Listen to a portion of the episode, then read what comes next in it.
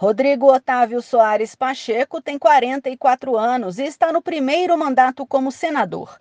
Nascido em Porto Velho, Rondônia, mudou-se ainda criança para a cidade de Passos, em Minas Gerais, onde cresceu e depois começou a carreira de advogado em Belo Horizonte. Formado em Direito pela PUC Minas e especialista em Direito Penal Econômico, atuou na área criminalista até 2016.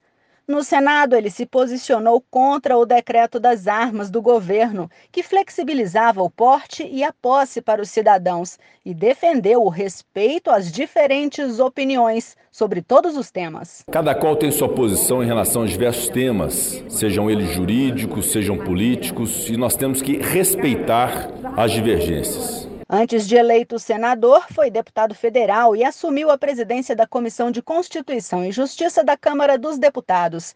Na época, votou a favor da PEC do teto de gastos e validou as assinaturas das 10 medidas de combate à corrupção propostas pela sociedade. Da Rádio Senado, Raquel Teixeira.